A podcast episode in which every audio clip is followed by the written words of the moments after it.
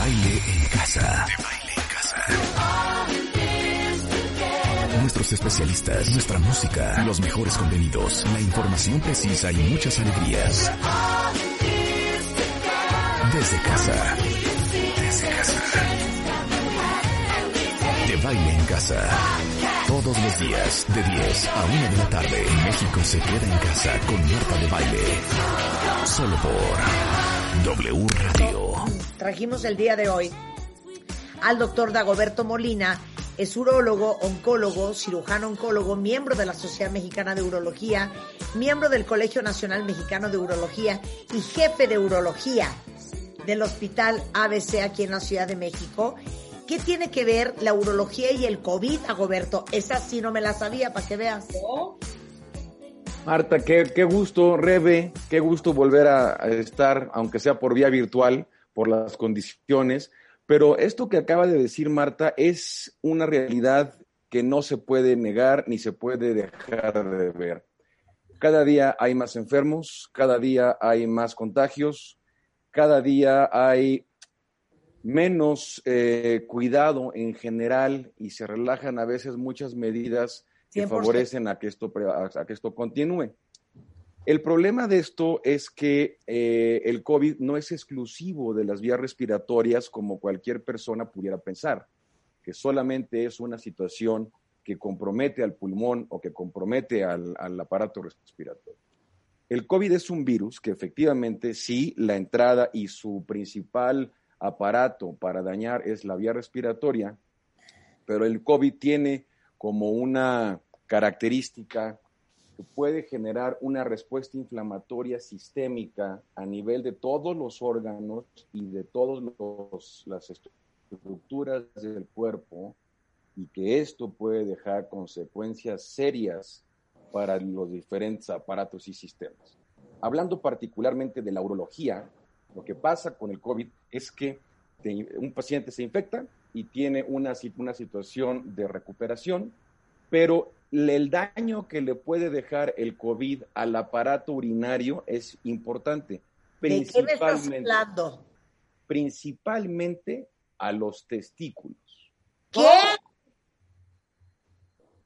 El daño testicular que genera el COVID es un daño de respuesta inflamatoria que puede deteriorar o inhibir por completo la producción de hormonas que se llama esteroidogénesis o la producción completa de espermatozoides. Por eso el COVID ha traído una serie de complicaciones en esta pandemia por situaciones de esterilidad, de problemas de inflamación testicular y de orquiepididimitis del epidídimo y del testículo mismo, y problemas de fertilidad eh, de manera muy importante. Y esto, además de toda la carga social que puede traer para las personas de, en un confinamiento y de la, la dificultad de las relaciones personales, pues imagínate cómo repercuten estas situaciones cuando además están buscando un bebé o cuando además están todo el tiempo en casa y finalmente no pueden tener una vida sexual satisfactoria. A ver, no estoy ni entendiendo lo que me estás diciendo. El COVID te infecta y no nada más trabaja sobre el aparato respiratorio, también puede afectar la vía urinaria. La respuesta inflamatoria no es que el COVID se meta a la vía urinaria, no es que puedas encontrar COVID en la orina, es muy difícil. No encuentras COVID en líquido seminal, no encuentras COVID en, en- en las secreciones del aparato urinario, pero el daño que te puede generar el virus puede dañar la función de los testículos por una inflamación crónica y por un daño ya eh, permanente por el proceso inflamatorio de secuela que deja el COVID. Y luego entonces, Pues imagínate muchos pacientes que llegan a la, a la consulta y que resulta que pueden tener procesos testiculares inflamatorios y que resultan los cultivos negativos y no aparecen las bacterias que habitualmente aparecieran. Tenemos que descartar hoy en día que no haya sido un paciente que a lo mejor es portador asintomático de COVID, no supo y entonces tuvo un daño o una respuesta inflamatoria permanente que queda allí. Sí, claro, por supuesto. Eso aclara la, pregunta. Sí, claro, pero a ver, entonces espérame un segundo. ¿Esto es solo los testículos o estamos hablando de que el COVID puede dejar afectado la vejiga, los riñones? No se ha determinado y no hay suficiente experiencia hasta el momento para determinar si puede dejar un daño a los riñones o a la vejiga o a otros, a otros órganos urinarios, pero sí se sabe con precisión que al testículo sí lo afecta. Lógicamente tenemos que pensar que si afecta al testículo pudiera afectar a cualquier otro órgano del cuerpo, pero no porque el bicho se mete e infecte ahí, sino porque genera una respuesta celular de inflamación en todo el organismo y esto deja consecuencias y secuelas. Hasta el momento, la única evidencia que se sabe fielmente es que al testículo lo deteriora en su producción de hormonas y en su producción de espermatozoides. Claro. pero dime una cosa. Ahorita, ¿has tenido algún caso en donde veas precisamente esa inflamación ahorita? Hemos tenido pocos casos, pero sí los hemos visto, en donde hay una orquitis, una inflamación testicular o, de, o una orquiepididimitis del testículo y del epidídimo. Acuérdense que el epidídimo va pegado al testículo y es por donde se reciben los espermas que ya se produjeron y después se mandan a guardar las vesículas seminales. Pero sí ha habido pacientes con problemas de orquiepididimitis que no tenemos evidencia de que tengan una bacteria propia de la vía urogenital, y entonces tenemos que sospechar la posibilidad de que pudiera tener un proceso de infección por COVID, aunque él no haya no se haya dado cuenta o no se haya percatado porque hay muchos portadores asintomáticos y que resolvieron su enfermedad sin, sin necesidad de ningún manejo ni de hospitalización y finalmente lo resolvieron, pero eso no quiere, es probablemente ni siquiera se dieron cuenta. Y eso no quiere decir que no les deje ninguna secuela. Sí, totalmente. Aquí el, problema es eso, sobre todo con los asintomáticos, que no sabes el daño que tienes. Deja tú los testículos, en otras partes del cuerpo también, ¿no? ¿Sabes qué ha, sucedido, Rebe? Además del daño testicular que yo les comentaba y que está plenamente probado y publicado, eso ya está publicado en la literatura de la ciencia urológica en el mundo, el problema que ha dejado la pandemia no nada más en cuanto a los testículos, sino a cualquier otro órgano del, cuerpo, y hablando de la urología en particular, es que muchos pacientes con cánceres, riñón, próstata, vejiga, testículo, cuando empieza la pandemia, muchísimos centros hospitalarios quedan prácticamente vacíos por las precauciones sanitarias a las que nos vimos obligados pero también por el miedo de las personas de acudir a los hospitales a tratarse y los que tenían que acudir, pues no había espacio, porque se tuvieron que hacer prioridades en las especialidades. De tal manera que el paciente que tenía una urgencia que realmente no podía esperar es aquel paciente que se le daba una prioridad a nivel hospitalario por el protocolo de admisión y el protocolo de seguridad que se tiene que llevar en cualquier hospital, entonces no era fácil tenerlos en las unidades, como por ejemplo urología en mi caso. Hay pacientes que estaban, que tienen o que tenían un, cáncer de próstata y que por razones de, espacio del hospital y de disponibilidad tuvieron que demorar sus tratamientos y eso permite que las enfermedades avancen. Esto nos deja muy vulnerables porque en el cáncer un día que pasa es un día que avanza. Un paciente que tiene cáncer y que deja pasar o dejó pasar dos o tres meses, pudo haber pasado de una etapa de curación a una etapa de paliación. Es decir, no podemos eliminar el cáncer, pero tenemos que protegerlos y tenemos que hacer lo que esté en nuestras manos para poder mejorarlos. La otra situación que deja el COVID de manera muy importante es las secuelas sobre la enseñanza de los médicos en preparación. Ellos tuvieron que suspender sus clases, tuvieron que suspender su práctica, tuvieron que suspender sus actividades hospitalarias y entonces eso merma la preparación y la cultura en cuanto a la medicina de los, que, de los supuestos especialistas eh, que están en preparación y que finalmente, pues este año fue un año perdido. Sí, claro. Los, los pacientes que están en espera de tratamientos oncológicos, perdido. Los pacientes que dejaron pasar tiempo en cuestión de la atención de algún proceso oncológico, hablando de urología, tiempo perdido y avanzaron mucho y a muchos de ellos se, se, salieron de la estadificación. Cuando entras a, una cirugía, eh, ahora en la época de, de, COVID, entras a un protocolo quirúrgico del hospital, pasas un montonal de filtros y resulta que si la cirugía se demora, pues tienes más probabilidades de que te contagies como cirujano y el personal médico, igual que tiene más posibilidad el paciente de complicarse. Entonces tienen que buscar gente muy experimentada, cirujanos con muchas horas de vuelo para poder hacer una, eh, una jerarquización de prioridades de lo que se tiene que operar y una optimización del tiempo extraordinaria. Tienes que ser rápido, tienes que ser muy efectivo y tienes que ser eh, o tienes que dejar al paciente el menor tiempo posible dentro del hospital, entre resolver y salir. Pero una cirugía que se demora mucho tiempo y que tienes intercambio con fluidos, te pone en riesgo y pone en riesgo a los demás y pone en riesgo a los pacientes.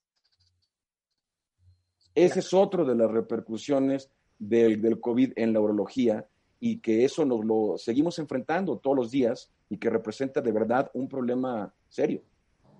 Por supuesto. Oye, pero ya, ya, ya hablemos de fondo de todas las infecciones a las cuales son vulnerables el sistema reproductivo masculino, porque creemos que como que las mujeres normalmente o por nuestra anatomía o yo no sé, o hormonal, somos mucho más propensas a las infecciones eh, eh, en, nuestro aparato reproductivo y, y en las vías urinarias, pero también los hombres. Por supuesto. Las infecciones urinarias pueden o no estar relacionadas con el COVID. Vamos a hablar de, primero de las infecciones urinarias comunes y corrientes antes de la época de, COVID.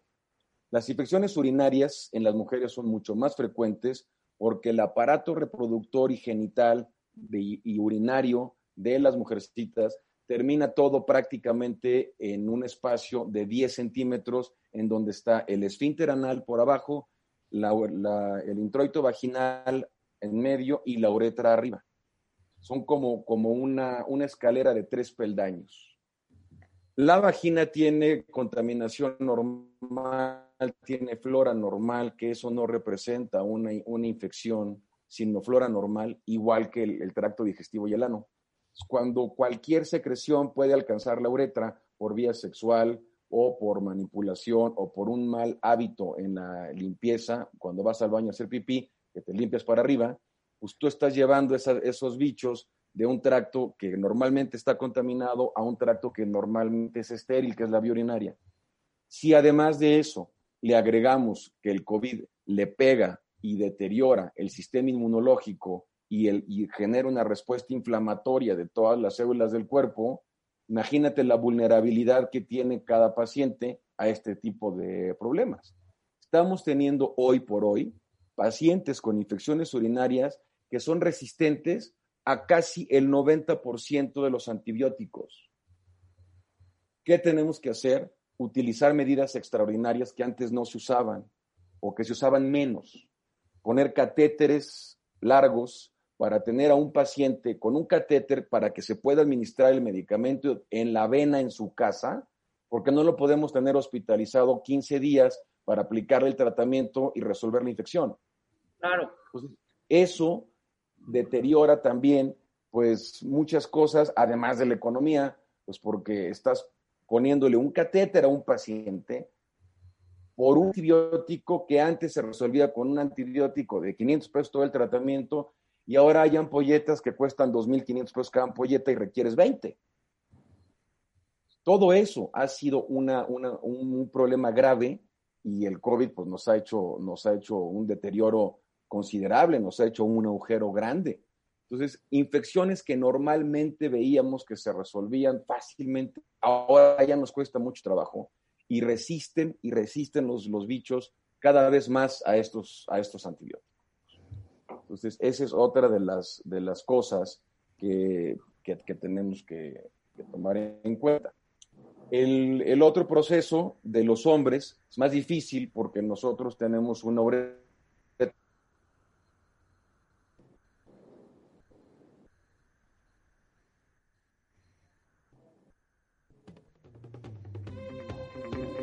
los hombres, pues la uretra es más larga. Entonces, el 90% de las infecciones se meten por la uretra, ya sean hombres o mujeres. Y en los hombres pues, tienen más distancia que recorrer para lograr infectarnos que en las mujeres que tienen una uretra más cortita.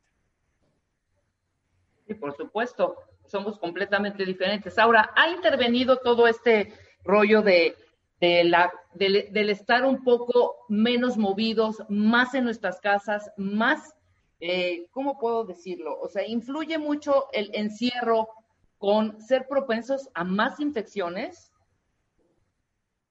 ¿Te influye eso? No, no necesariamente, pero ¿qué, ¿qué, llevó al confinamiento? El confinamiento llevó a mucho más convivencia de los miembros de la familia en la casa y llevó a un incremento en el intento de vida sexual, pues porque tienes más tiempo y pudieras tener más tiempo con tu pareja. La vida sexual es uno de los factores que pueden contribuir a las infecciones urinarias. Pero además de esto, imagínate un paciente o una pareja que intenta tener una vida sexual sana en, en su casa en la época del confinamiento y que además no puede porque tiene una carga emocional en donde están hartos de estar allí o tienen un problema urológico que no saben que lo tienen y que lo, y que lo están manifestando como un problema de erecciones o de una vida sexual satisfactoria. Entonces, ahí hay otras cosas. ¿Por qué aumentan un poquito las infecciones por la vida sexual? Por el incremento en el número de, parejas que están más tiempo juntas y tienen más, más tiempo para una vida sexual y eso incrementa eh, porcentualmente los casos de infecciones urinarias. Pero si además tuviste algún proceso inflamatorio o un proceso infeccioso, le estás metiendo más carga inmunológica a tu sistema que no va a poder resolver. Por eso pueden incrementar en, en esta época.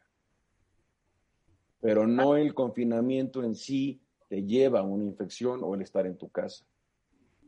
Ahora, los hombres no son mucho de irse a revisar ni, e ir con el urólogo. Es más, creo que esa parte les vale un poco gorro, la neta. O sea, somos más las mujeres que estamos más pendientes de nuestro, de nuestro cuerpo que los, que los hombres, ¿no? ¿Cómo detectas? ¿Cuáles son las, los foquitos rojos que dices, tengo una infección o igual, igual soy asintomático, pero debe de haber alguna señal de que igual mis testículos o mi sistema eh, eh, urinario está, está fallando, tiene algo raro. ¿Cómo lo detectan? Generalmente por síntomas irritativos, ardor, dolor, fiebre, pero ahora la fiebre es súper peligrosa, porque la, si te da fiebre, lo que tienes que descartar en esta época es que pudieras tener COVID. Claro. Imagínate. ¿Qué fiebre? Te da fiebre. Claro. La gente se vuelve loca. Entonces, y tiene razón, te da fiebre y lo primero que tienes que, pensar es que pudiera estar infectado por COVID.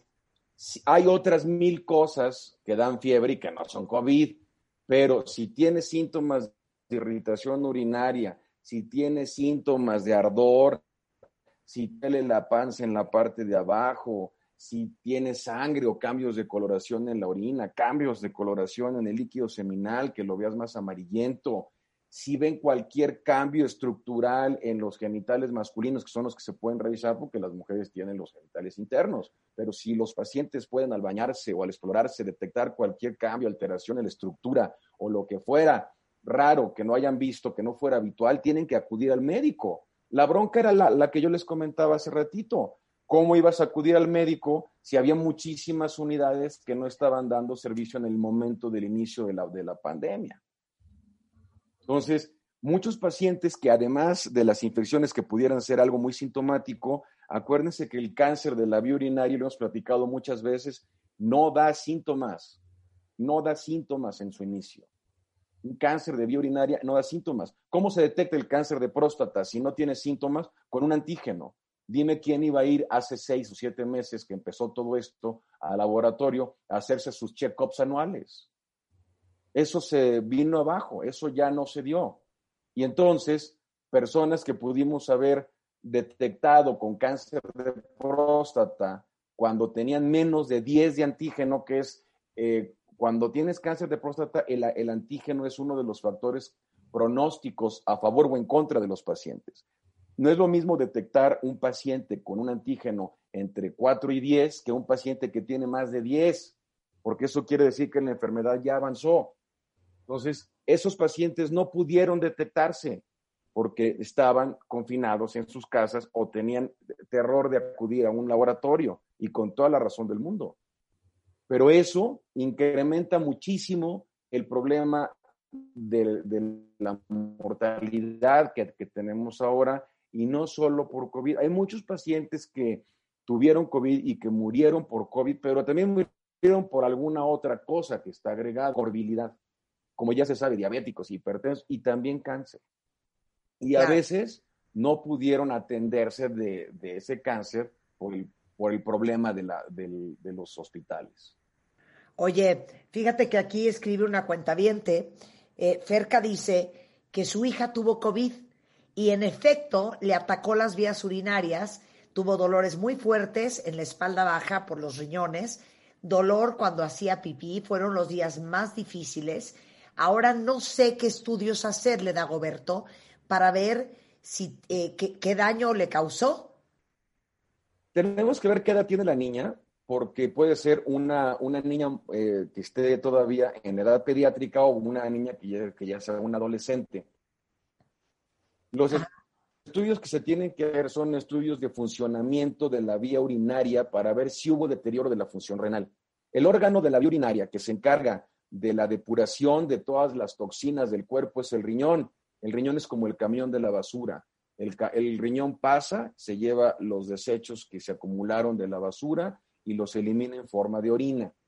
Si el riñón no está funcionando, es como si el camión de la basura no pasara habitualmente por tu casa y entonces la basura se va acumulando y esa basura puede generar problemas muy graves a medida que se va acumulando, te empiezan a deteriorar todos los órganos y los sistemas. Te empiezan a deteriorar, además del riñón, porque el riñón ya sufrió un daño por el cual ya no deteriora todo lo demás, te deteriora los huesos, te deteriora el hígado, te deteriora el cerebro, todo eso que se va acumulando, toxinas que, que debería de haber sacado el riñón y no la saca, deteriora otros órganos.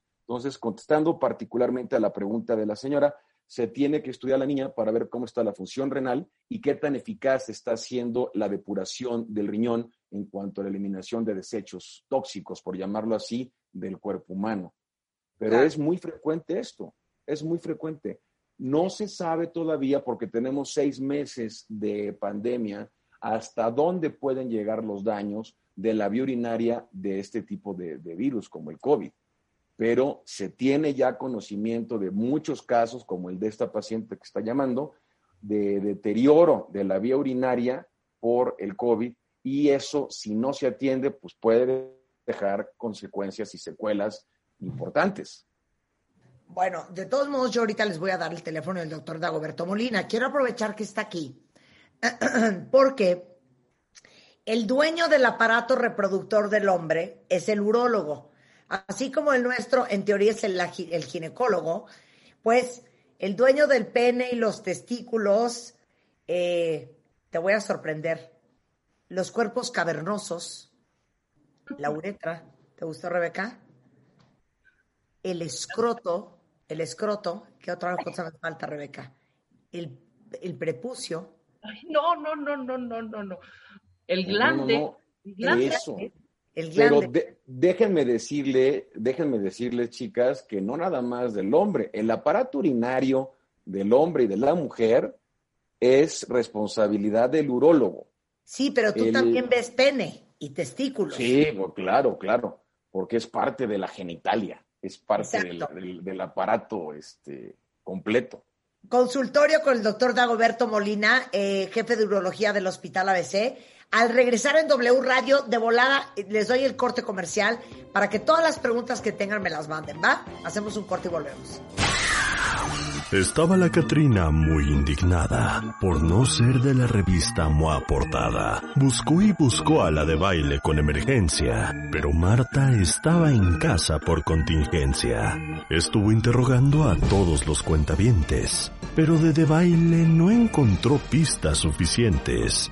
La huesuda no quería irse sola y llorando, así que siguió y siguió por las calles rondando, cuando de pronto se encontró a Rebe muy feliz cantando y se olvidó de lo que tanto tiempo estuvo buscando, pues a la manga se ella vio terriblemente desafinando y no dudó en llevársela de los pelos jalando.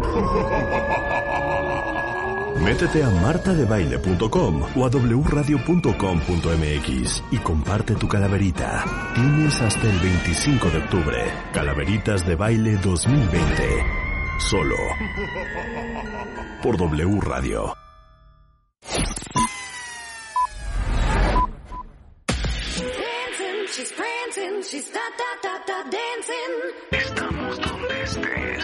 Baile, al aire, solo por W Radio 96.9. Estamos de vuelta. Thank you.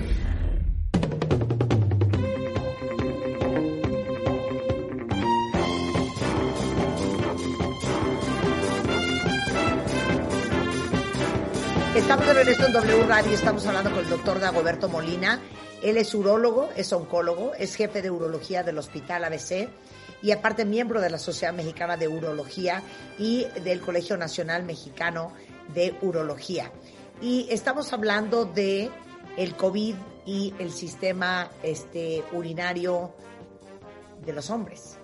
Pero ya aclaramos eso en el, en el primer segmento y les dije que si querían hacíamos consultorio con el doctor Dagoberto Molina, porque al final él es el dueño de, eh, el- el- del, pues, ¿qué? de, de las vías urinarias, tanto de hombres y de mujeres, y de los genitales de los hombres. O sea, todo lo que eso implica, eso, el dueño de ese doctor es el urólogo. Entonces, aquí preguntan una pregunta que no sabes. Yo he oído hasta amigos hacer esa pregunta, Dagoberto. ¿Qué onda con la orina con espuma? Ah, eso es un mito. La, la verdad es que hay mucha gente que se ha quedado con la idea de que la orina con espuma representa una enfermedad y la verdad es que no. Ahora puede ser hasta por el detergente con el que se lave la taza del baño y entonces pudieran sacar ahí espuma. Realmente eso es, se pensaba que la orina con espuma es porque tenía una cantidad de proteínas aumentada y que eso no debe estar en la orina, pero realmente hay muchos pacientes que tienen espuma en la orina y que no tienen ninguna otra enfermedad y que no le deben de dar una importancia mayor. Realmente es un dato poco relevante. Ok. ¿Cómo se manifiesta una infección en las vías urinarias en los hombres? Generalmente no se manifiesta, el 80% de las infecciones son asintomáticas.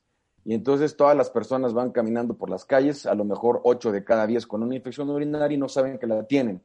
Pero los síntomas más frecuentes son ardor, dolor, irritación, el acudir muchas veces al baño, el tener que pujar para orinar o ver cambios de coloración en la orina o que la orina tenga sangre. Acuérdense que es un dato verdaderamente importante en la vía urinaria. Hay muchas cosas que pueden dar sangre, pero que va desde una infección hasta un cáncer. Entonces, tienen que tener mucho cuidado con esos datos y acudir para revisión si ven alguno de ellos. Esos son los datos principales, pero hay muchas personas que no sienten nada. Y algunas personas no sienten irritación, pero sienten dificultad para orinar y eso puede deberse a, problemas obstructivos. En los hombres la, próstata grande, en los hombres puede tener problemas de uretra, de estenosis de la uretra, se cierra el tubo por el cual orinamos, por trauma, por infecciones, por ciclistas. El ciclista sufre mucho de, la uretra. Cuando tú haces ciclismo crónico, al estar sentado en la sillita de, la, de la bicicleta, presiona el perine, presiona la uretra y eso te puede llevar con el tiempo a estenosis y se va cerrando. Entonces, esos son síntomas que pueden ser obstructivos y síntomas irritativos. tienen que estar pendientes de cualquier situación que puedan ustedes manifestar como poco habitual, pero acuérdense que como hay muchas cosas que no se manifiestan, por lo menos tenemos que tener la conciencia de que una vez al año hay que hacer exámenes generales para ver y tratar de detectar las causas más frecuentes de enfermedades, en este caso urológicas, y poder tratarlas oportunamente.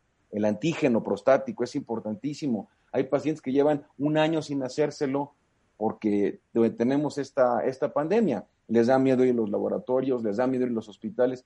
Ya los hospitales, por lo menos aquí en el ABC, tenemos un protocolo extraordinario de, de seguridad para nuestros pacientes y ya estamos prácticamente al 80 o 90% de las actividades habituales con el protocolo de seguridad establecido. Entonces, no tengan miedo de, acudir con los médicos que tengan que ir porque hay protocolos de protección para todos.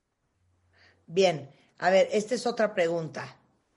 Eh, orina muy amarilla, orina rosa. Orina muy amarilla no tiene mayor problema porque puede ser concentración de la orina, es decir, está poco diluida. Si tú tomas poco líquido, la orina se va a diluir, se va a concentrar. Si tomas, perdón, se va a concentrar. Si tomas mucho líquido, se va a diluir. El color normal de la orina es amarillo.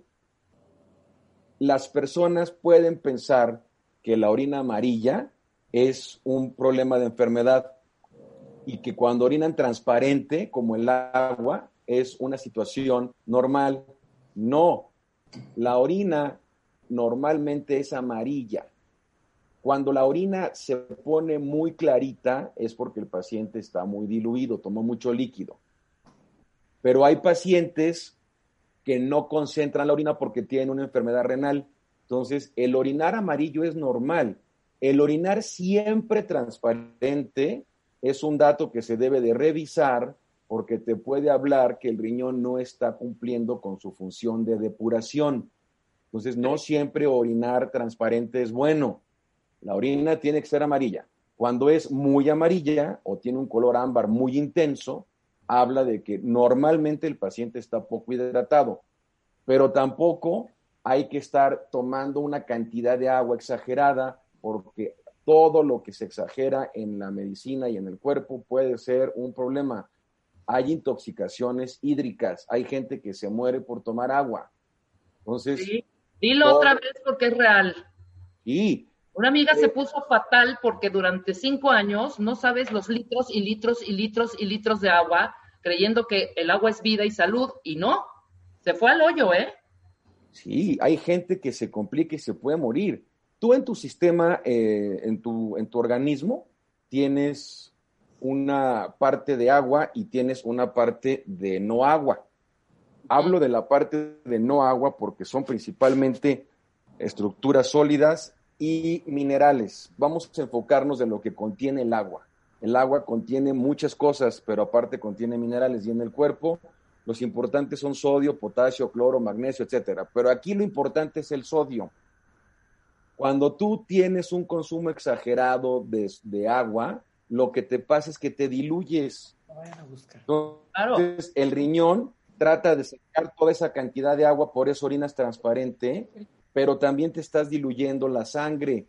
Y entonces puede generar un problema de edema cerebral o de otros problemas, porque una de las cosas que hace que el agua se quede dentro del sistema circulatorio son los electrolitos.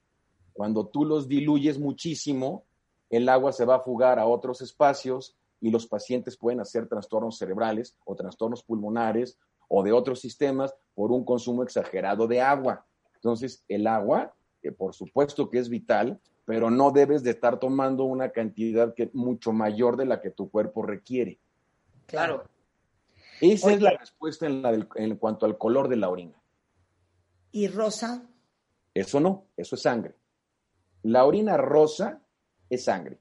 Hay sangre que puedes no ver con los ojos, pero se ve al microscopio. Pero cuando tú la ves con los ojos, que ves macroscópicamente un cambio de coloración, tienen que revisarse. Puede ser desde algo muy sencillo, como decía Marta, un, proceso de infección o de irritación, hasta un cáncer. Y las personas empiezan a tomarse cosas y les dan antibióticos y macro, perdón, bueno, los nombres comerciales, ¿no? De los medicamentos y les dan desinflamatorios y les dan miles de cosas y los pacientes acaban teniendo un cáncer que dejaron pasar tiempo y que no lo diagnosticaron. La sangre en la orina es un dato de alerta y sobre todo si tienes sangre sin molestias.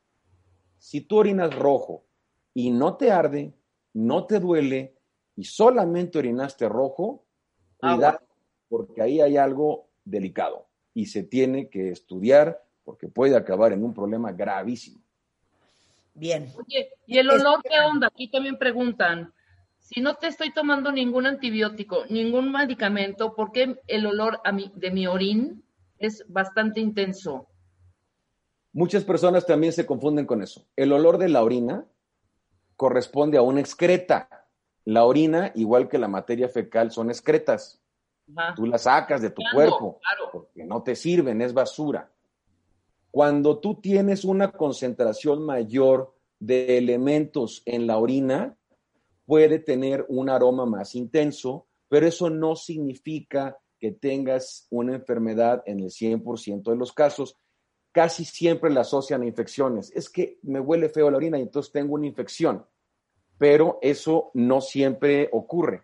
Además, es importante y les agradezco mucho que me den este foro para decirles que las infecciones de la vía urinaria no se diagnostican con un cultivo, o sea, con saber leer y escribir, tú puedes decir si tienes o no una infección. Las infecciones se diagnostican encontrando la causa que las genera. El que tú tengas un examen donde diga que tienes un bicho y que necesitas tal o cual antibiótico, eso no te va a resolver el problema. Eso te lo resuelve de manera efímera, transitoria. Pero si no encuentras la causa de la enfermedad, eso se va a seguir presentando constantemente. Y hay miles de causas, miles. Se tiene que estudiar a cada persona para saber de las condiciones que tiene cada quien, qué es lo que tenemos que, buscar y encontrarles. Entonces, la sangre en la orina, como, una, como un axioma, como una condición sine qua non, requiere de atención especializada porque no es una situación normal, es peligrosa. Ok, esta es muy buena. Fíjate que Esteban dice que le salieron unas manchas blancas en los testículos. En la piel. Ajá. Probablemente sea un cambio de coloración en la piel que no necesariamente es una enfermedad y que son cambios de coloración de los genitales. A medida que vamos ganando más edad, van cambiando de color.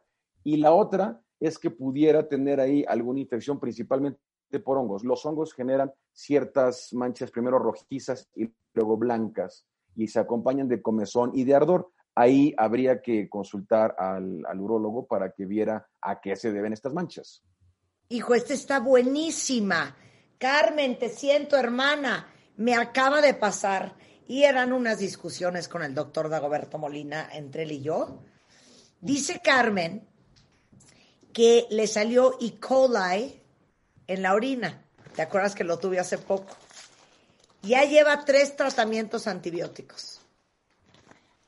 Justamente eso me recuerda a una muy querida amiga, muy querida amiga, muy desobediente. Este, tú también la debes de conocer, Rebe. Sí. Eh, este, pues eh, de repente pasa.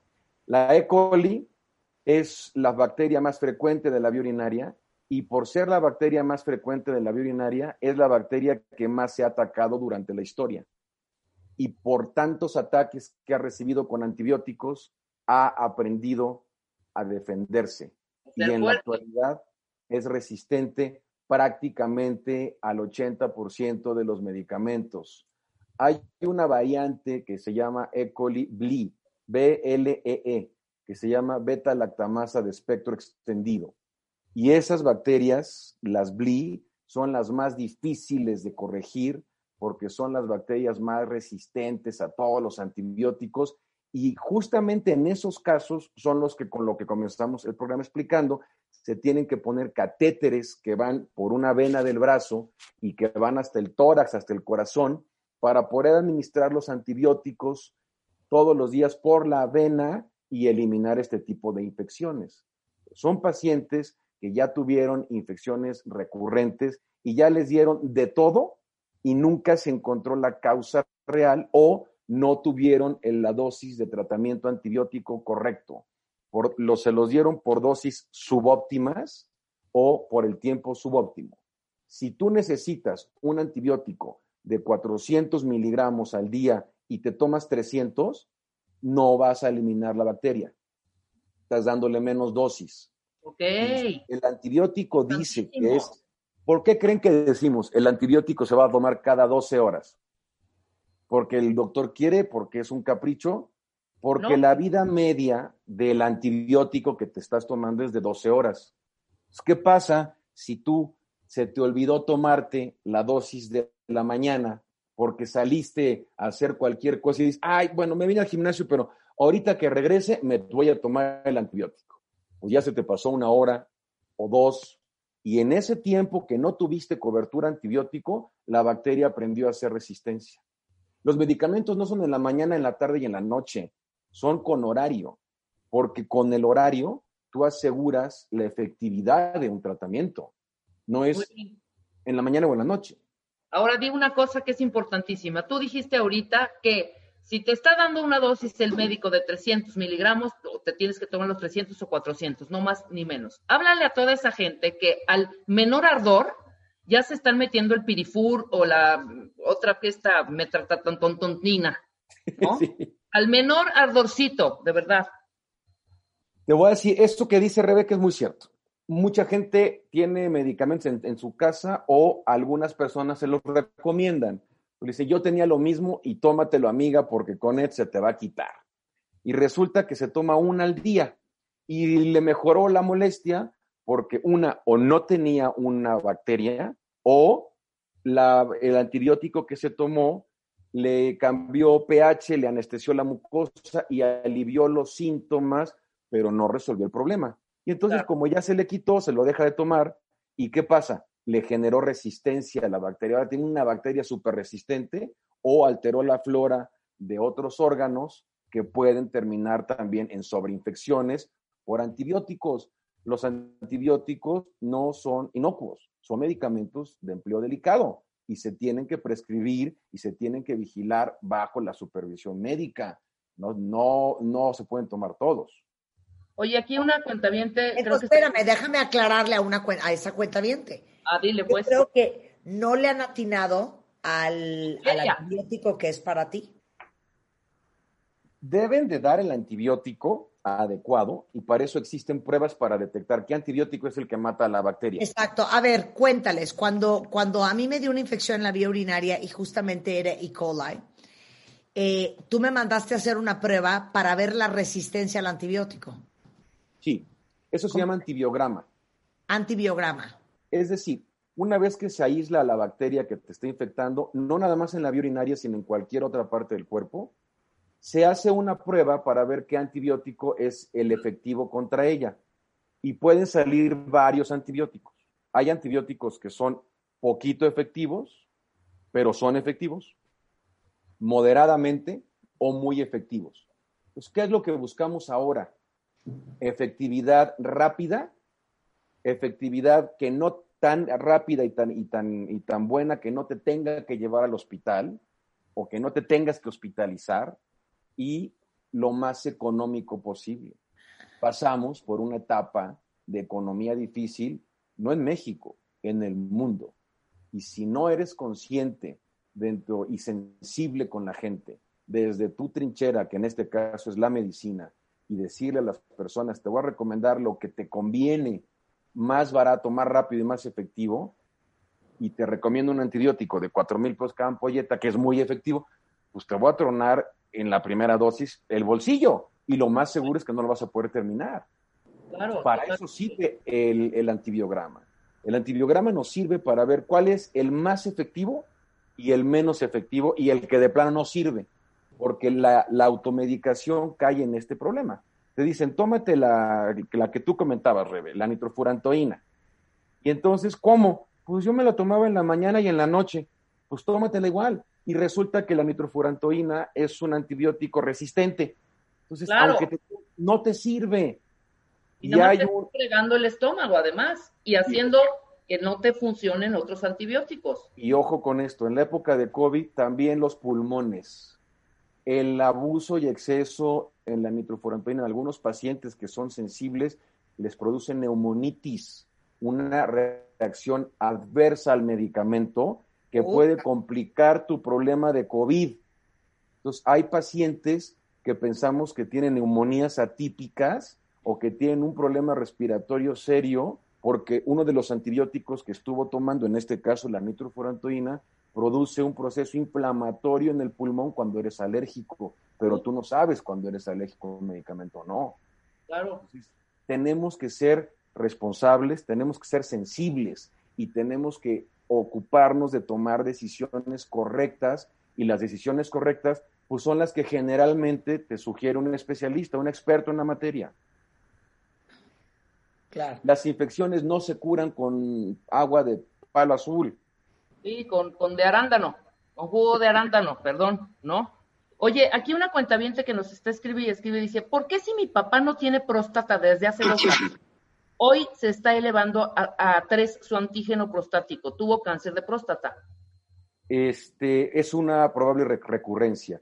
Hay, hay, que ver qué le hicieron. Si ya le hicieron una prostatectomía radical, es decir, quitaron la próstata completa y quitaron los ganglios, y el antígeno estuvo en rangos normales durante tiempo después de la cirugía y de repente empieza a subir, eso se llama recurrencia tumoral a nivel celular hay células que pueden marcar para el tumor como si se estuviera volviendo a hacer a nivel celular y empieza a elevarse el antígeno. Es el único dato que tenemos para darnos cuenta de una recurrencia.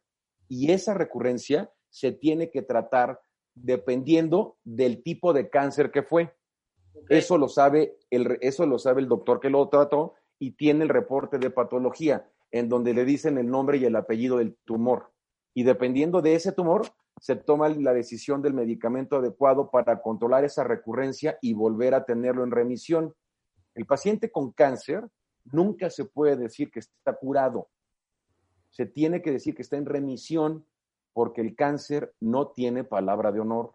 El cáncer puede recurrir en cualquier momento y es por eso que insistimos en el seguimiento y en la vigilancia periódica de todos los pacientes con cáncer porque luego se pierden cinco años y de repente, ¡pum!, el, antígeno de cero subió a cuatro, o a cinco, o a diez. Eso es una recurrencia. Y si se detecta a tiempo, la puedes corregir. Lo que le está pasando a este paciente es que probablemente tiene una recurrencia tumoral y hay que detectar qué es lo que está pasando y dar el tratamiento correspondiente para volver a tenerlo en remisión. Claro. Ahora, no es necesario, si tienes ya, eres mayor de 70 años, ya eres una persona mayor y te sale el antígeno alto, ¿puede ser normal de pronto que en, personas mayores le salga el antígeno y no necesariamente ser cáncer? El antígeno prostático es una proteína que produce la próstata.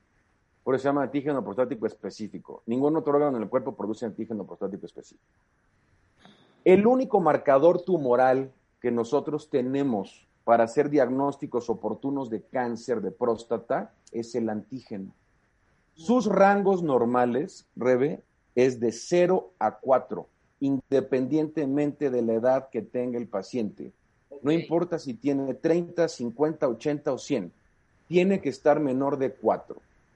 Si se eleva arriba de 4, hay que tener focos rojos. No es diagnóstico de cáncer el, que, el tener un antígeno elevado no te diagnostica cáncer de próstata, pero es un dato que te obliga a poner los ojos en ese paciente para profundizar su estudio. Lo digo así porque en algunos casos de procesos infecciosos de la próstata o de la vía urinaria puede elevarse ese antígeno como consecuencia del mismo proceso inflamatorio, irritativo o infeccioso y no necesariamente ser cáncer. ¿Dónde viene el error? Si tú tienes un antígeno alto, no debes asumir que es por una infección. Debes, debes asumir que es un cáncer. Y es mejor estudiarte y que te digan, no, señor, no es un cáncer, a que tú creas que no lo era y dejaste pasar tiempo muy importante. Y así llega gente conmigo, yo que me dedico a la oncología, doctores que yo tenía el antígeno en 5 y me dijeron que era una infección y me dieron antibióticos y me dieron desinflamatorios por meses. Y resulta que ahora tengo 11 o 12 o 15 y el antígeno se eleva de 10, es que la enfermedad ya no está totalmente localizada y entonces pierdes la oportunidad de una curación completa. El antígeno es un marcador importantísimo, que si bien es cierto, no es diagnóstico de cáncer, sea, el, que tengas el antígeno alto no significa que tienes cáncer, pero no asumas que es un proceso infeccioso, sino que ve a ver qué es lo que está pasando para resolverte el problema. El antígeno puede elevarse en infecciones, en procesos irritativos, pero tienes que pensar siempre en la necesidad de descartar un cáncer, porque si no vas a pensar que tuviste un bichito y te vas a morir de un tumor. Claro, claro. Bueno, les paso los datos del doctor Dagoberto Molina. Él está en la Ciudad de México, en el Hospital ABC de Observatorio. Es arroba dr-molina polo en Twitter y el teléfono del consultorio.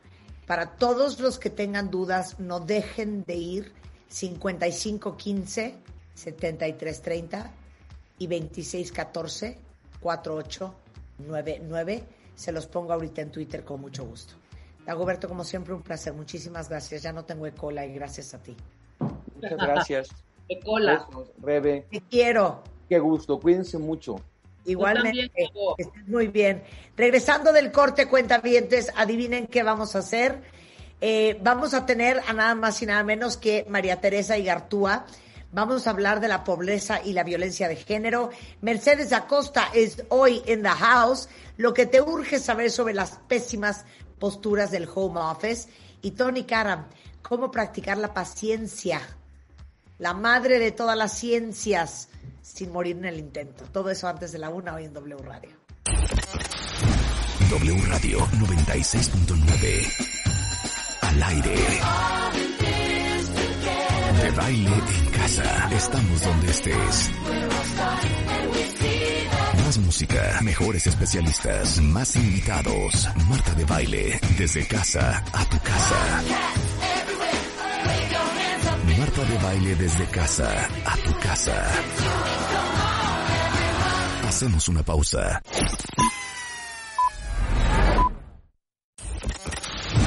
W Radio 96.9. Al aire. De baile en casa. Estamos donde estés. Más música, mejores especialistas, más invitados. Marta de baile, desde casa a tu casa. Marta de baile desde casa a tu casa. Estamos de vuelta. Son las 11.34 de la mañana. Bienvenidos de regreso a W Radio. Hoy los vamos a invitar a todos a ayudar. Y tenemos un testimonio y una historia impresionante de María Teresa Igartúa, que fue víctima de secuestro, y a partir de esta experiencia inició la Fundación Sueños Urbanos a través del arte y la cultura. Trabajan en contra de la violencia en México. María Teresa, ¿de qué me estás hablando que fuiste secuestrada? Hola, ¿cómo estás? Gracias por la invitación, Marta. Así es, efectivamente viví un tema de violencia tremendo en el hace dos años, en el 18, el 11 de agosto, viví lo que es la privación de la libertad de una manera sumamente violencia, violenta, perdón, y aparte lo más difícil es que fui sacada de mi casa, tu casa, la casa de ustedes, donde invaden tu intimidad, donde están tus hijos, eh, donde, donde has hecho tu vida, tus raíces, y es donde verdaderamente temblé, es donde dije, ¿esto qué está pasando? Entraron a tu casa, eh, me drogaron, me pusieron una cosa en la cara y me subieron al coche de mi hijo, me sacaron en él, me trajeron dando vueltas y luego me subieron a una camioneta en donde me trajeron en un doble fondo por mucho rato a puro maltrato. a puro golpe, a pura grosería, totalmente armados, en donde dices, ¿qué es esto? Haz de cuenta que la realidad, más bien la realidad supera la ficción. ¿Y qué querían? Querían dinero, querían dinero, este, yo les decía que no tenían el dinero que ellos buscaban, porque efectivamente yo no tenía ese dinero. Eh, del dinero que me preguntaban, yo les, les aclaraba, les decía que podían disponer y entrar a mi casa, tu casa, que la desbarataron totalmente. Efectivamente, al tercer día se dieron cuenta que yo no tenía el dinero que buscaban, pero gracias a la colaboración en conjunto de la familia, que eso es bien importante, tener el amor, el cariño y la unión, pudimos tener y contar con la con las el apoyo de la CIEDO eh, federal se fueron al estado al norte del país donde tu servidora tenía radicaba mi domicilio y a casa de mis padres donde estuvieron operando la liberación de mi secuestro. Pero desgraciadamente está la violencia que lo que ejecutan ellos es el maltrato, es mm, cómo explicar efectivamente a través del dolor y de la tortura que me hacían todos los días, eh, lastimaban el corazón de la gente que te ama, que no hay más allá que los hijos a los padres. ¿Cuánto tiempo estuviste secuestrada? Nueve días. Dios de mi vida. Nueve días, sí, muy difícil. Después del rescate. Me dejaron ir, pero en ese proceso todos los días me tenían desnuda en un colchón con, con cadenas. Eh, pues es tal tu miedo y tu adrenalina va más allá que mi control de esfínteres era imposible, ¿estás de acuerdo?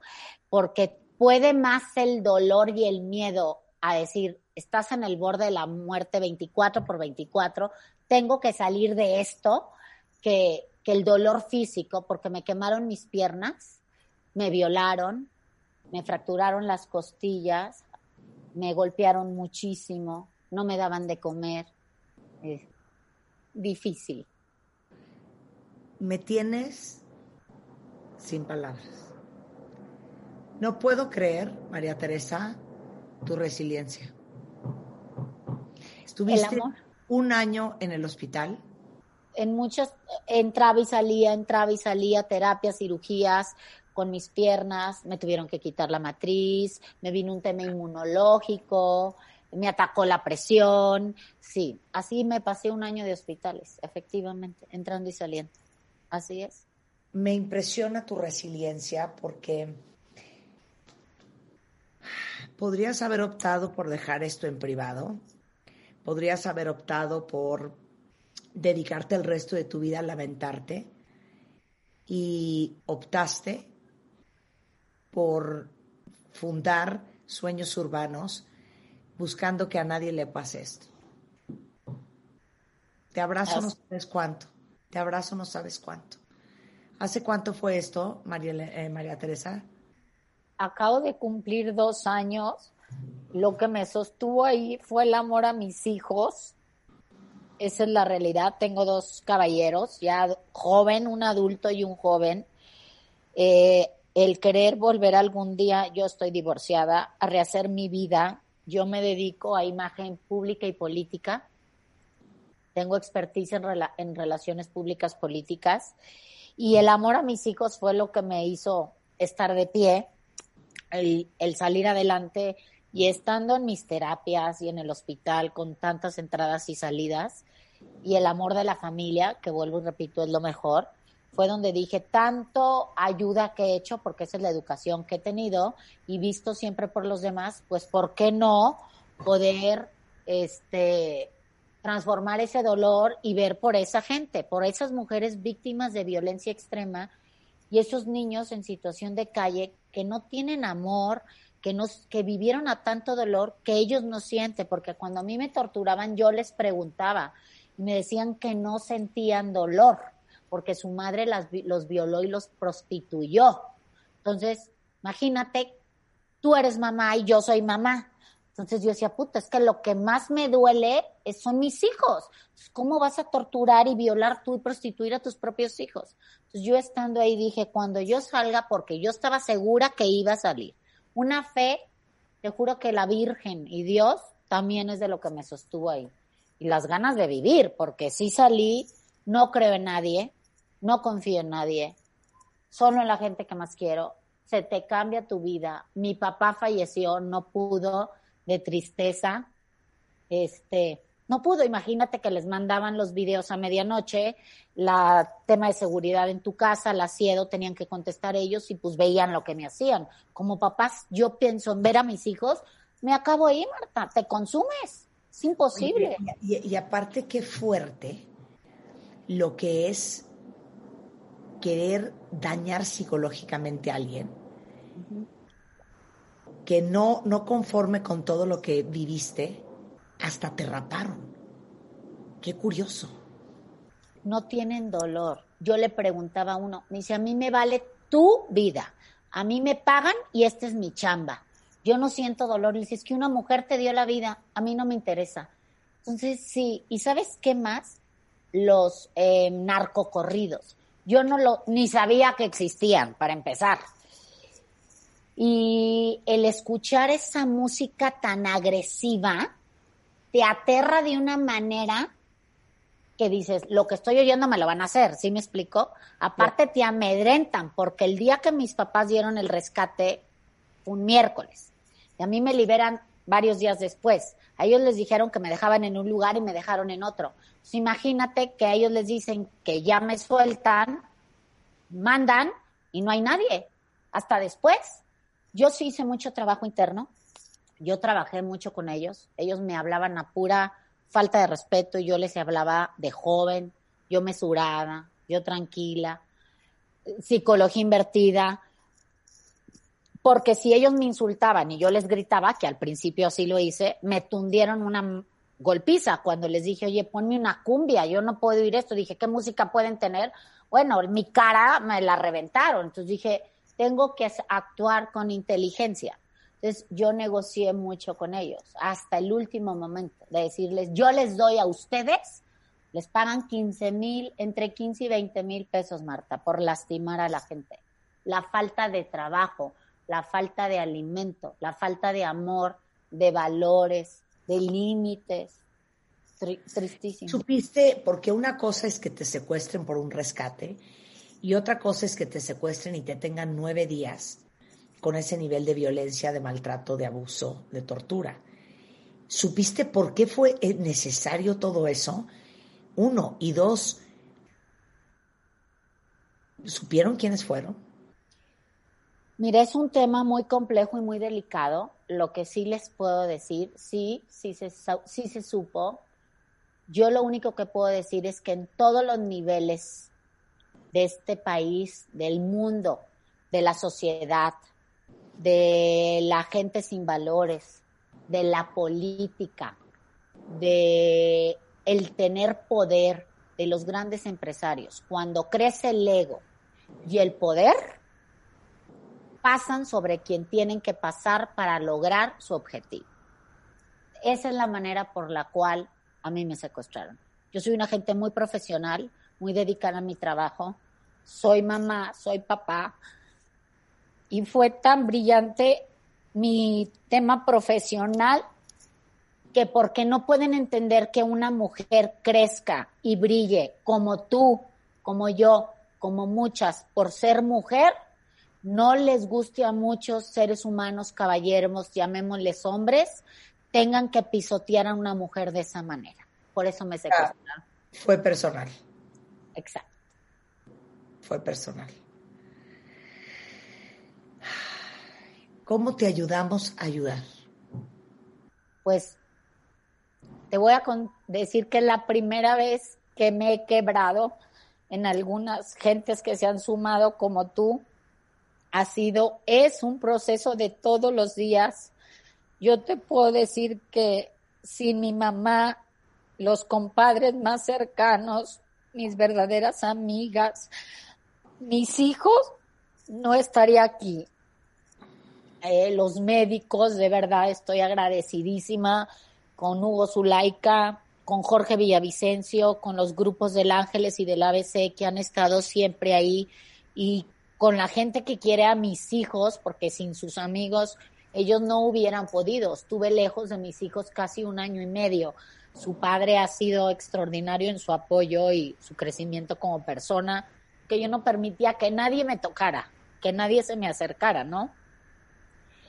Pues sumando a la gente, Marta, compartiendo lo que hace Sueños Urbanos, que es ver por esas mujeres víctimas de violencia extrema que cuando canalicen a alguien o cuando tú sepas en alguien que nos puedan localizar y nosotros los localizamos en las áreas que puedan ayudarlas. Yo me he acercado mucho gobierno federal con la Fiscalía General de la República, en la Subsecretaría de los Derechos Humanos, por ejemplo. Entonces, ellos nos ayudan a canalizarlas, yo las canalizo, les digo qué, qué debilidad o qué vivieron y ellos nos ayudan a ver cómo sí sacarlas adelante, si mandarlas al refugio de alta seguridad de mujeres o si se tienen que ir a otro tipo de refugio o si necesitan ayuda psicológica, eh, sus hijos, educativa, alimento, casa, porque la mayor parte de esas mujeres son víctimas, unas de trata y otras de violencia tremenda, tortura, violación y hasta sus hijos, Marta. Y se tienen que cambiar de residencias para poder subsistir al entorno que ellos tienen. Soy bendecida porque tengo una familia maravillosa.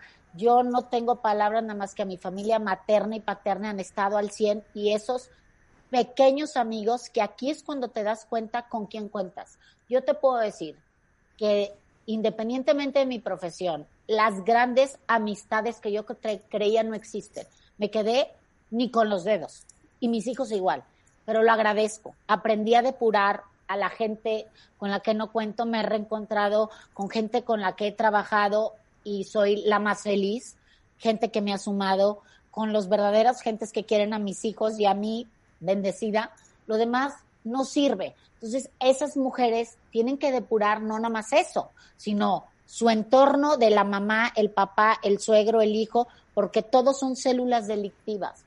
Entonces, canalizando esas mujeres con nosotros, nosotros agarradas de la mano con Secretaría eh, de, perdón, la Fiscalía General de la República, con la Secretaría de Cultura, con los empresarios que nos han apoyado, que hay grandes empresarios de este país con un corazón gigante que me han aportado despensas, eh, cobijas, estamos ayudando una casa hogar que la adopté en la lagunilla, de puros niños en esa situación de calle, producto de adicciones, de violaciones, de tortura y de células delictivas. Los rescatan, los analiza el DIF, la Comisión de los Derechos Humanos, me los mandan y les damos un hogar, que sientan que hay límites, que hay alimento y los llevamos de la mano a la escuela y los regresamos.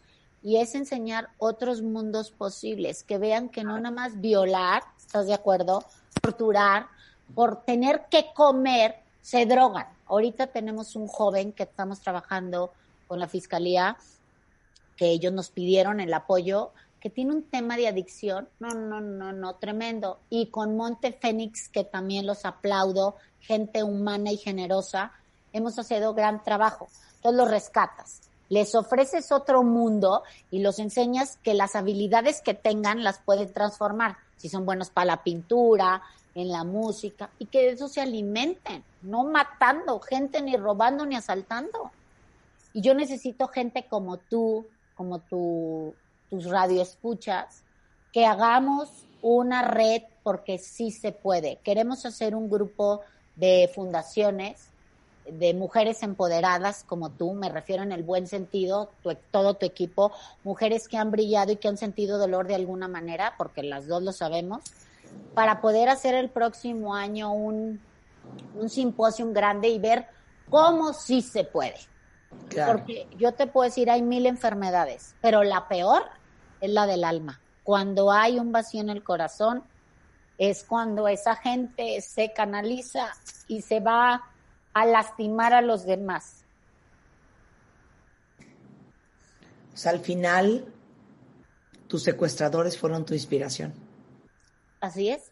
Ahora los bendigo, les mando mis bendiciones, pero ellos fueron mis inspiraciones, así es, mis secuestradores. Me transformaron mi vida, cambió mi familia, mis hermanos tuvieron que salir fuera de México, mi papá está en el cielo, mi mamá le cambió su vida, a mí me cambió a mis hijos. Soy mejor persona, sí me he equivocado, pido disculpas, soy un ser humano, pero he trabajado mucho por ser la mujer que soy ahora. Volví a amar a pesar del dolor, me volví a equivocar, te levantas, me equivoco con mis hijos, crezco, veo por los demás, aprendo, como tú, como yo, como cada ser humano. Reconozco a mis amigos. María Teresa, eres una inspiración para todos. Creo que nos dejaste a todos con la boca abierta. Y qué extraordinario lo que estás haciendo. Yo quiero que todos eh, honremos la vida y la lucha de María Teresa y ayudemos a tantos niños allá afuera y mujeres que este es su vida, no nueve días, todos los días, todos los días. Eh, Fundación Sueños, guion medio, urb.org. Eh, es Fundación Sueños Urbanos en Instagram, Sueños Urbanos en Facebook y fund-suenos urb en Twitter. Eh, les voy a poner ahorita en mis redes sociales donde pueden donar el número de cuenta de Banco Santander para que puedan hacer una diferencia este, en, la vida de tantos eh, niños y mujeres eh, a los cuales María Teresa les quiere cambiar la vida y todo su equipo. María Teresa, no sabes el abrazo con el alma que te mando hasta donde estás. Gracias, Marta. Yo también te abrazo. Muchísimas gracias. Gracias a ti, gracias a todos. Y esta fundación es de todos, no es mía, es de todos porque este país es de todos. Muchas gracias, María Teresa. Te abrazo, te mando un beso. Gracias a todos. Bye bye. W Radio 96.9. Al aire. De baile en casa. Estamos donde estés. Música, mejores especialistas, más invitados. Marta de baile, desde casa a tu casa. Marta de baile desde casa a tu casa. Hacemos una pausa. Marta de baile. Solo por W Radio 96.9.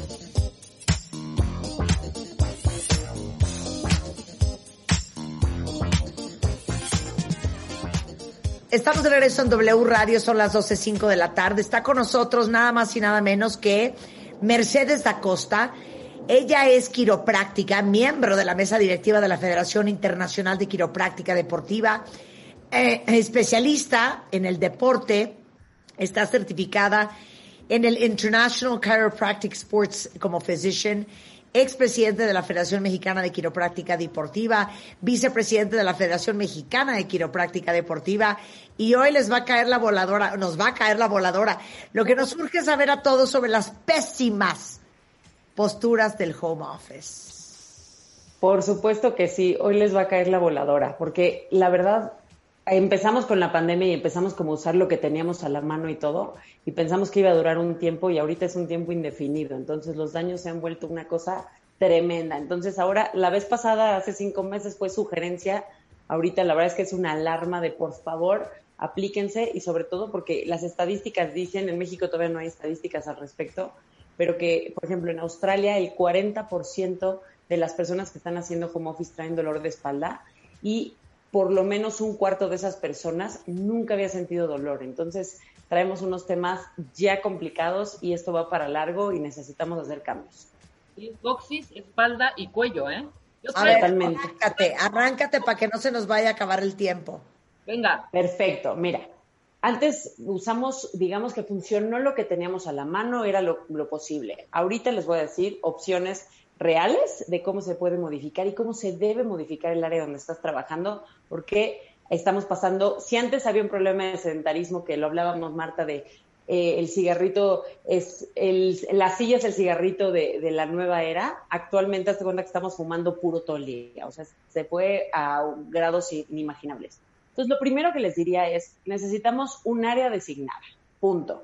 Dos, es que aquí, ¿sabe qué? Como que siento que ni siquiera debemos discutir, ¿no? O sea, como que así debe ser. Un área designada. Y además necesitamos que sea una silla ergonómica. Y si no hay silla ergonómica, hay formas de hacerlo, así que no hay excusa.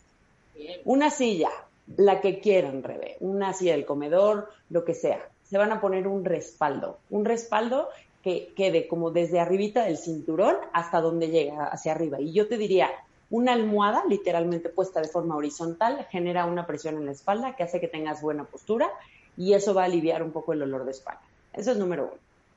Número dos, el monitor, la computadora, tableta, lo que estés usando tiene que estar a la altura de los ojos. Si no está a la altura de los ojos, tus ojos van a empezar a hacer unas posiciones incorrectas y eso va a repercutir en el cuello. Bueno, los ojos no van a hacer las posiciones, la cabeza va a hacer la posición y va a repercutir en el cuello. Entonces, necesitamos dos cosas. Uno es que cuando estés sentado el monitor te quede a la altura de los ojos, no más arriba y no más abajo, que esté cercano, o sea, que la silla que elegiste se pueda meter abajo de la mesa que elegiste y a lo mejor poner unas cajas o unos toppers o algo que levante el monitor a esa altura. Libros, libros, libros. Lo que sea, exacto, eso es una súper buena idea, Rebe. Y como a veces, por ejemplo, si es una laptop, tiene el teclado incluido, ese teclado hay que separarlo, entonces hay que poner un teclado adicional para que las manos queden en una posición cómoda, que es con los hombros relajados y más o menos a 90 grados, 100 grados los codos. ¿Ok? Pero la otra parte importante es que, ¿quién nos dijo que el estar tras, un, eh, tras una pantalla o en una junta tiene que ser estando sentados? Claro. Se sinónimo. Claro, totalmente. Fíjate, tenemos a una especialista, Christine, que todas las veces que la ha entrevistado Marta, todas, lo hace parada. Hace su Así estoy yo. Ajá, exactamente como estás tú. Se está moviendo, está parada, exactamente. ¿Quién dijo que tenemos que estar anclados y clavados a la silla frente al monitor? Totalmente. Entonces, la otra sugerencia es pongan un mueble, de lo que sea, no importa, al lado un burro de planchar, un mueble de libros, lo que sea. Y otra caja para que entonces yo estoy aquí sentado y entonces me paro al lado y ya tengo ahora el monitor parado y puedo seguir trabajando o tomando la junta en una posición correcta. Y de hecho quiero lanzarles un reto que se llama En las horas pares me paro. ¿Sabes qué me voy a parar? Venga, Marta. En las horas pares me paro. en las horas pares me paro. Que se paren ahorita todos los cuentavientes que nos están escuchando, a las 12. Exactamente. Es a las 8. A las 2, a las 4. ¿Por qué? Porque ya no voy a pensar, pero sí estaba sentado, pero ¿cuánto ha pasado? Entonces, hora par me paro. Y esa, así sean los niños, en esa hora tienen que tomar la clase parados para estarnos moviendo y estar con un mayor dinamismo. Entonces, ese reto les lanzo y de veras van a haber cambios. Padre. Otra cosa importante, los pies van a buscar entretenerse y si no los entretenemos se van a, resbalar o van a estarse cruzando y van a hacer posiciones que nos van a ir lastimando. Entonces es muy fácil entretenerlos, ya sea con un balón, con un banquito, con una caja, lo que sea, pero que pueda yo poner un pie encima, alternarlo con el otro, levantar el balón, cambiarlo. Eso va a hacer que estemos en mejor postura y que no estemos buscando resbalarnos. Y puede también aplicar cuando ves la tele. Ok, claro. Otra cosa importante es que también hay gente que está pasando mucho tiempo parado. Entonces, también les quiero dar un poco de paz porque siempre satanizamos la silla, pero a veces los que pasamos mucho tiempo parados, como yo, necesitamos buscar una silla. ¿Para qué? Para alternar la posición. Entonces, ninguna posición por demasiado tiempo. Exacto. Ahora, lo que está haciendo Marta, por ejemplo, de pronto yo veo a Marta en algunos momentos, ahorita no es el caso, está parada y está con el celular escribiendo en las juntas, haz de cuenta, pero parada, ¿no? ¿Eso está correcto, estar así, con el celular en la mano, parada y viendo hacia abajo? ¿O eso sí te provoca, ve el cuello, las manos, ve la postura? Los hombros. Fíjate, el estar parada escribiendo está buenísimo. Lo que está mal es voltear hacia abajo como si viéramos hacia el piso. Ah, exacto. ¿qué? Hay que levantarlo. Ahí, estás, exacto. Exacto. Y cuando estás leyendo, también puedes usar un plan B, que es poner el, el brazo abajo del otro codo y entonces te haces como un atril y entonces ya puedes leer a la altura de los ojos. Es mucho más sencillo. Totalmente, claro. Igual te entonces, puedes hacer así con la laptop, perdón, con el, con el celular. El iPad o lo que sea. Exacto. Exacto. Exacto. Entonces, el chiste es atreverse a cambiar esos hábitos. Otra de las cosas importantes, por ejemplo, que podemos aplicar en el estar parado es cuando lavamos trastes, cuando estamos lavando alguna cosa. O sea, definitivamente estamos haciendo esas posturas. Pero antes estábamos en un sedentarismo de dos mil, cuatro mil pesos, eh, pesos, eh, pasos diarios y ahora estamos en un máximo de 500. Entonces, ya es un, esto es una alerta que nunca pensamos lanzar, pero es una realidad. Y sobre todo, también al estar dormidos, estamos haciendo esa misma postura. Si tú, hazte cuenta que vamos a, a cuidar no traer papada. Si la cabeza está hacia abajo y estás generando papada, hasta me cambia la voz, eso lo que está haciendo es lastimando el cuello porque estás haciendo una curvatura inversa. Entonces, el chiste sería que al estar acostado, por ejemplo, te pones una almohada y eso sostiene el cuello, te necesito que rellene el cuello y la cabeza caiga cómodamente. Entonces, estemos de perfil o de frente, no quedemos en una posición con la cabeza viendo hacia, hacia, como hacia el pecho. Claro, hacia el Exactamente. Exacto. De hecho, voy a aprovechar a decirles, agradecerles, Marta, que el prólogo que nos hiciste de esta maravilla, y ahí en tu camino para sanar, que estoy con Gaby Pérez Islas, Renata Roa y Claudia Sánchez, está un manual completito de cosas que se deben de cambiar. Hazte cuenta que fue hecho a la medida ahorita para eh, encontrar todas esas posturas y cómo aliviar esos dolores. Entonces, lo que no podamos decir ahorita que nos encantaría, lo pueden encontrar en tu camino para sanar, en cualquier lugar ya está a la venta, pero sí es importante que le sumen esa parte. Entonces, ahorita que me pidieron esta entrevista, definitivamente les voy a dar otros consejitos como un bonus. Bien. A ver, ¿han sentido tensión en el cuello? Cañón, hija. O sea, yo, yo estoy coxis, media espalda baja, alta, cuello y cabeza, ¿eh? Y además ya estás haciendo ejercicio, Rebe. Sí, pero aparte es una punzada asquerosa en el, la parte izquierda de la cabeza, impresionante, que si me toco el hombro, me, me duele la cabeza, me, me, siento la punzada en el cerebro, en la cabeza, pues. Eso lo que está haciendo es que los músculos están trenzados. O sea, tenemos tantos que van de, de hasta cuenta, del homóplato hacia la base del cráneo, de la base del cráneo o del cuello, hacia más arriba en la cabeza. Entonces, cuando esos músculos tienen tensión, están generando que el cráneo tenga presión y eso también genera dolor de cabeza, entre muchas otras cosas. Entonces, quiere decir que si te acaba de dar dolor de cabeza o que si traes esa parte tensionante, estabas en una mala postura. Entonces, ¿qué hay que hacer? Volver a decir, a ver, me voy a resentar o me voy a reacostar para cambiarlo. Entonces necesitamos que los ojos vuelvan a ver al frente. Pero en ese momento que dices, hijo, estoy desesperado, me está doliendo, ahí te va un consejo, Rebeca.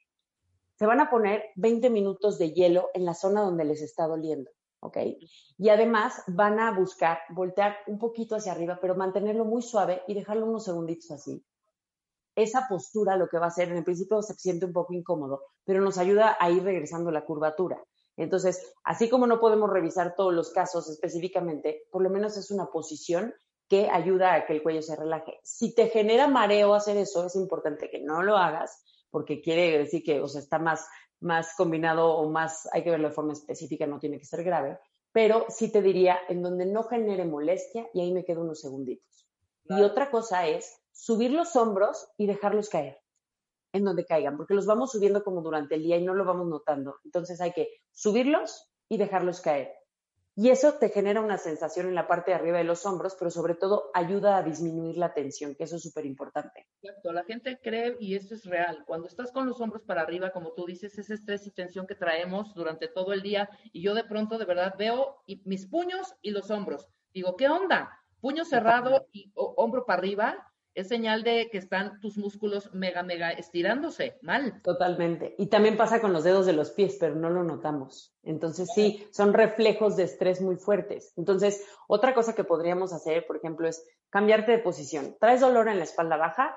Ahí va. Es fácil, es más fácil que no te equivoques si te pones 20 minutos de hielo en donde duela. Por supuesto, la excepción es que te sientas con frío o que te estás resfriando. Ahí no te lo pones, no te pones nada, pero ponerte 20 minutos de hielo y también cambiar la posición como recargándote en una pared. O sea, literalmente vas a una pared, recargas todo tu peso y separas los pies hacia adelante. Eso va a generar como un abrazo en tu espalda y eso como que resetea tu postura y hace que se relajen los músculos. Otro, otro consejo podría ser, camina tantito. O sea, al mover estás cambiando la función muscular y eso hace que también los músculos se relajen y baje la inflamación. Entonces hay que ir encontrando esas mañas positivas y todo lo que es alternado, paso, paso, marcho, eh, bicicleta, todo eso ayuda a nivelar que esos músculos se relajen un poquito. Sí, totalmente, porque ahorita ya no hay ida al Seven, ¿eh? Por lo menos el relajamiento.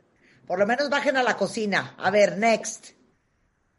Entonces, lo que yo también les diría sería, chequen los zapatos, porque también empezamos como, bueno, pues uso pantuflas o uso lo que sea. No, necesitamos que se muevan, pero además que sí tomen esas elecciones, que elijan qué quieren hacer. Entonces, en el día tienen que ir alternando el tipo de zapatos que usan en la semana, tiene que tener un buen soporte y tienen que ver que no estén desgastados. O sea, queda prohibido usar los zapatos ultra cómodos de siempre que ya los deberíamos de tirar. Esos queda prohibido usarlos. ¿Por qué? Porque también va generando molestia. Entonces, ese es otro como... Todo mundo está ahorita, obviamente, como en los Zooms estás o en las juntas virtuales estás de la cintura para abajo, todo el mundo trae arriba el saco y abajo shorts y tenis o chancla. Exacto, exacto. Y además no sales, entonces ¿para qué te pones? Pues me pongo las pantuflas todo el día o me pongo lo que sea eh, todo el día, ¿no? O sales poco. Claro. Otra de las cosas que es importante es que caminen. O sea, sí, ya sé que estamos eh, muy en cuatro paredes y hay espacios muy chiquitos, definitivamente, pero tal cual como un hipódromo. O sea, necesito que caminen. Y si tienen cuenta pasos mejor, y los celulares también ya lo tienen, entonces pónganselo en la bolsa, caminen, van para allá, van para acá, van para allá, van para acá mínimo tienen que hacerlo media hora, dos veces en el día, porque todos los sistemas están relacionados. O sea, el sistema cardiorrespiratorio tiene que ver con cómo nos estamos moviendo, con cómo estamos trabajando la función muscular, porque estamos perdiendo también la condición. El sistema digestivo, cuánta gente está teniendo eh, problemas de digestión, de estreñimiento, de colitis, entonces ya se volvió un tema.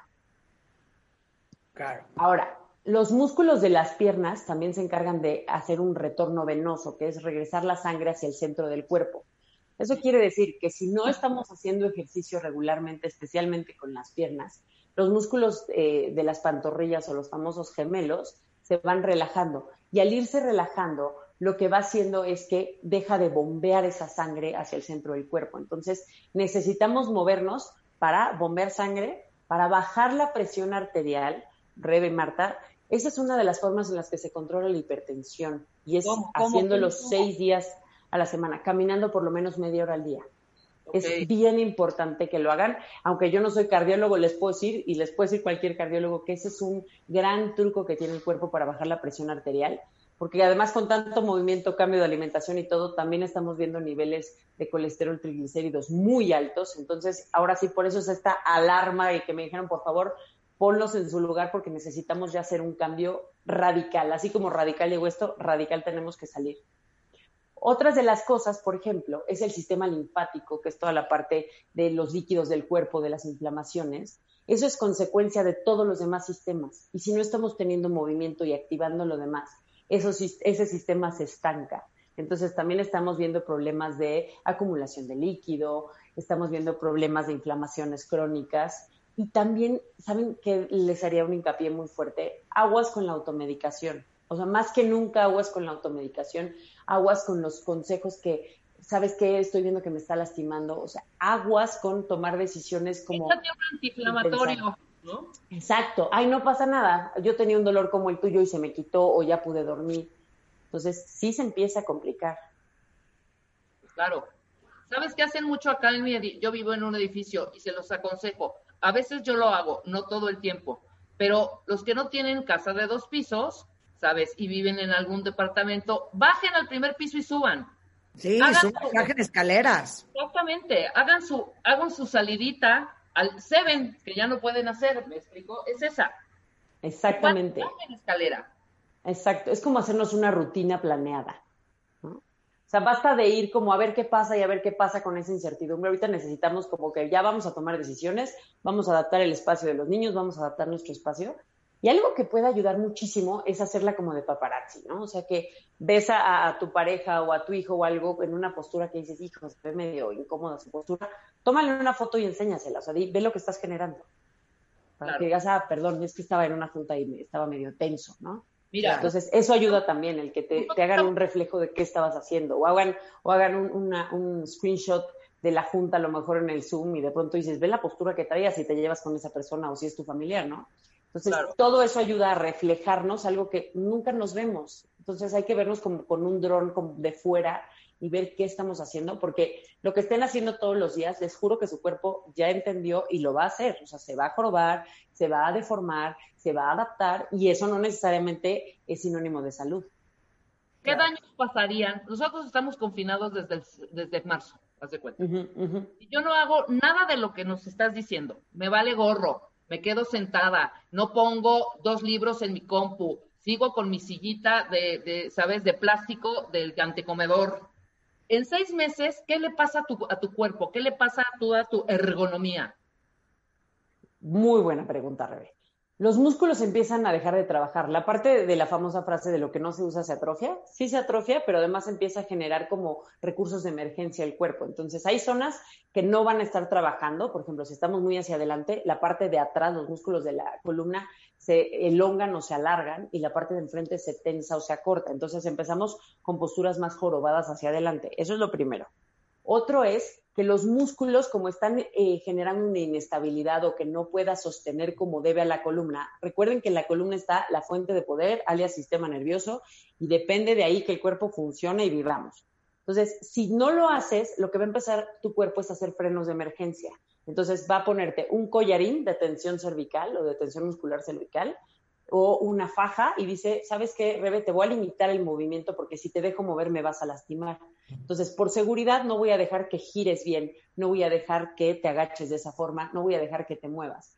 Además, la inflamación que estás generando por, por eh, un mal movimiento va a generar, bueno, se va generando esa inflamación y eso va generando dolor, que es una alarma de no te muevas, me estás lastimando, no te muevas, me estás lastimando o ya me lastimaste. Si eso lo dejamos, los cuerpos reaccionan de una forma muy rápida. Pueden empezar una degeneración en un par de semanas. ¡Wow! tres meses es un chorro, seis meses es muchísimo. Exacto. Exacto. Entonces, ¿qué puede pasar? Que a lo mejor un año, un año de que empezó el confinamiento, a lo mejor te haces un estudio y dices, ¡Ah! ¿por qué traigo este tema degenerado? Pues porque tu cuerpo aplicó eh, técnicas de adaptación o de emergencia para decir, ¿sabes qué?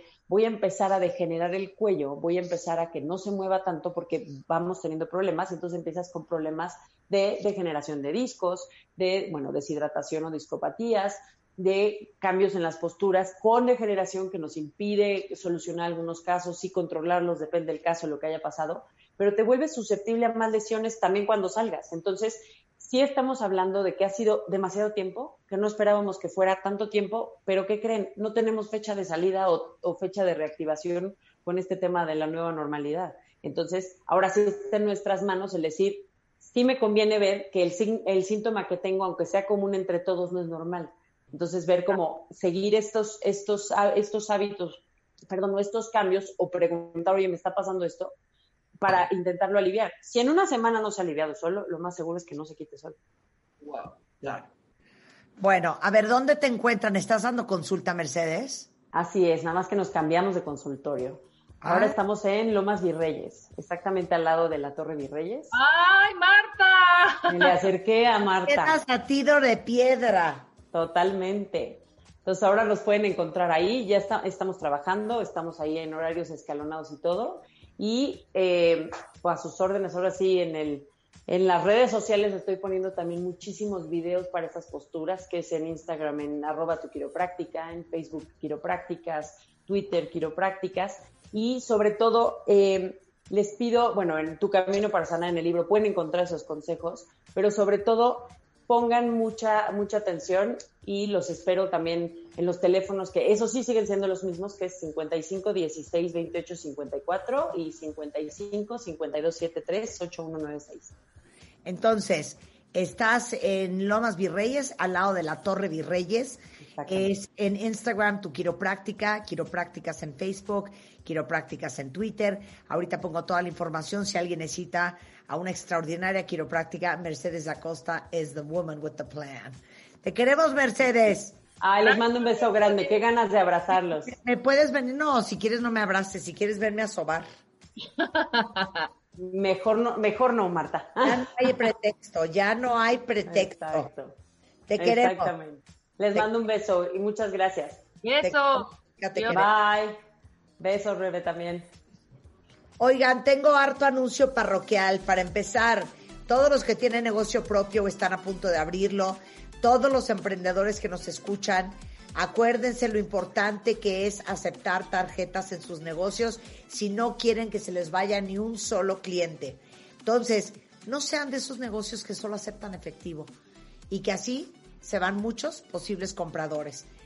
Denle la atención al cliente de aceptar tarjeta de crédito, porque ahorita iSettle tienen una gran promoción para todos los cuentavientes de este programa y durante este mes van a poder comprar el lector de iSettle a un super precio de 749 a tan solo 199 pesos. Además, van a poder disfrutar de otros beneficios como el primer mes libre de comisión de hasta 5 mil pesos en ventas, disposición de su dinero al día siguiente y cobros a mesos sin intereses. Entren ya a isettle.com diagonal negocio, se escribe I Z E T L E.com diagonal negocio para comprar su lector de tarjetas de crédito a tan solo 199 pesos. Y luego, cuentavientes, yo sé que esto de la pandemia y el encierro ya nos tiene a todos fastidiados y queremos volver a pasear, a divertirnos, pero también no dejar de cuidarnos.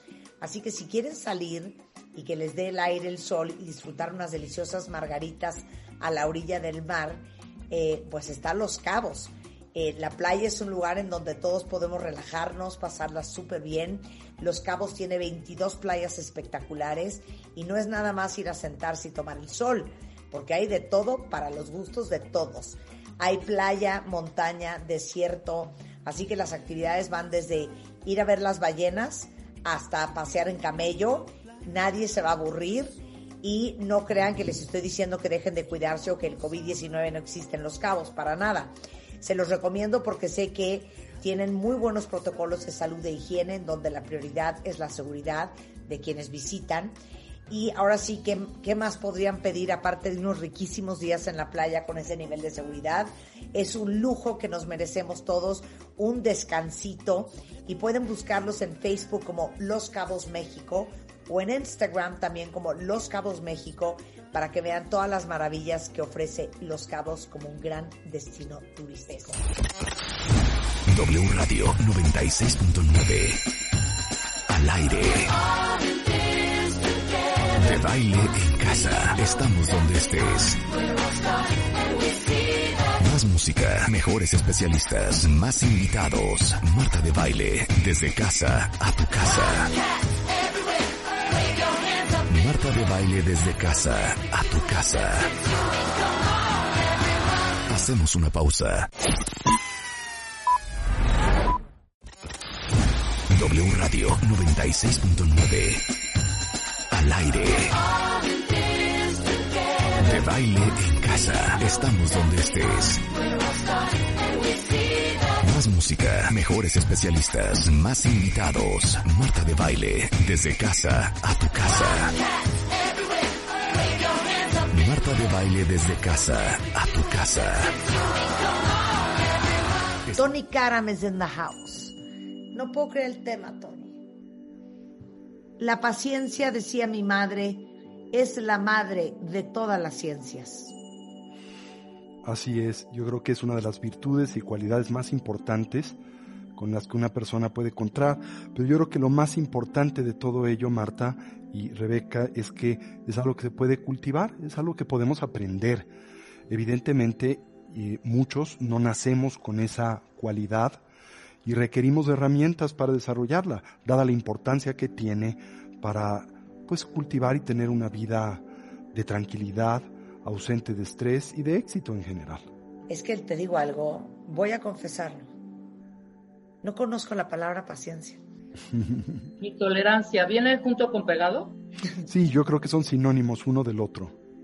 Ser paciente, ser tolerante, ser tolerante, ser paciente. Mi marido es el hombre más paciente sobre la faz de la tierra. Tiene una paciencia que yo digo, Dios mío, yo creo que eso es algo con lo que se nace.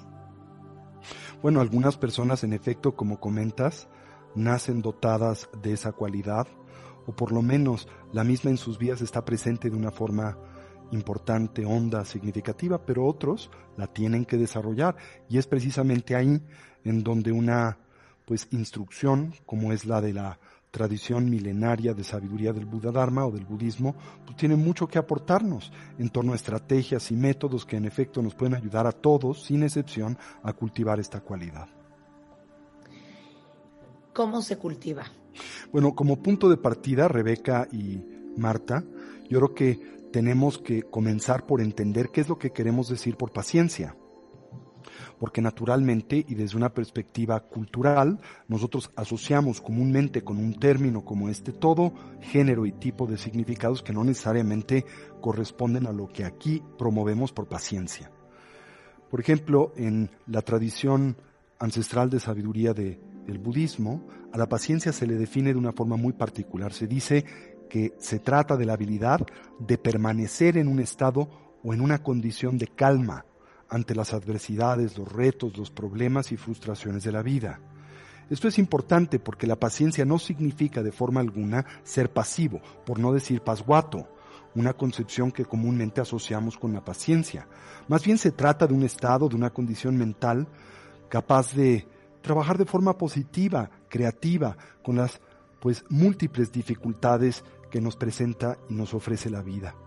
La paciencia, naturalmente, como pueden inferir e imaginar, puede exaltar eh, y mejorar nuestra condición vital cotidiana. Las personas dotadas de paciencia cultivan pues mejores relaciones interpersonales, son capaces de alcanzar eh, exitosamente metas de largo y corto plazo. Y lo más importante quizá es que son capaces de experimentar y transitar con menor estrés y ansiedad la aventura del vivir. ¿Sí?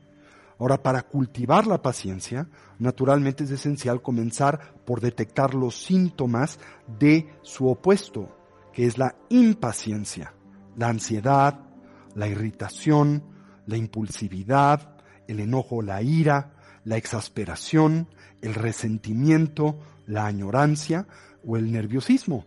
Cuando nosotros somos presa de cualquiera de estos síntomas, podemos de alguna manera inferir y tener certeza, sufrimos de alguna forma de impaciencia. Ok. ¿Cómo empezamos a practicarla y a cultivarla? Bueno, pues he pensado, eh, Marta, en compartirles seis puntos, eh, seis recomendaciones muy primarias y elementales que siento a nuestro auditorio le pueden ayudar para cultivar y desarrollar esta tan importante virtud en la vida. La primera de las mismas es la práctica de lo que llamamos en la tradición contemplativa del Buda Dharma la recolección o la presencia mental. Recuerden que uno de los primarios objetivos de este tipo de disciplina que es propia del adiestramiento de la mente, es precisamente cultivar la habilidad para sincronizar a la mente con el cuerpo. ¿Y por qué se concibe esto como central y esencial? Porque comúnmente nuestra mente y cuerpo se encuentran en una crasa y escandalosa desincronía. Eso quiere decir, por ejemplo, que nuestro cuerpo se encuentra naturalmente siempre en el presente, pero nuestra mente se encuentra desengarzada de él mismo y por lo tanto de su referente que es el aquí y el ahora. Nuestra mente está comúnmente en el futuro, total y completamente dominada por todo tipo de expectativas y deseos o se encuentra atada al pasado, que es fantasioso porque finalmente el pasado ya no es, o se encuentra del todo atribulada por toda variedad de venenos que inhiben la coherencia y continuidad de esa sincronía y atención, como por ejemplo es la excitación mental, la extrema ideación, el diálogo interior, lo que llamaba Santa Teresa de Ávila la loca de la casa. O en contraste, cuando queremos nosotros focalizar nuestra atención, sentimos lasitud, hundimiento, sopor, sueño y tenemos dificultades para lograr este objetivo.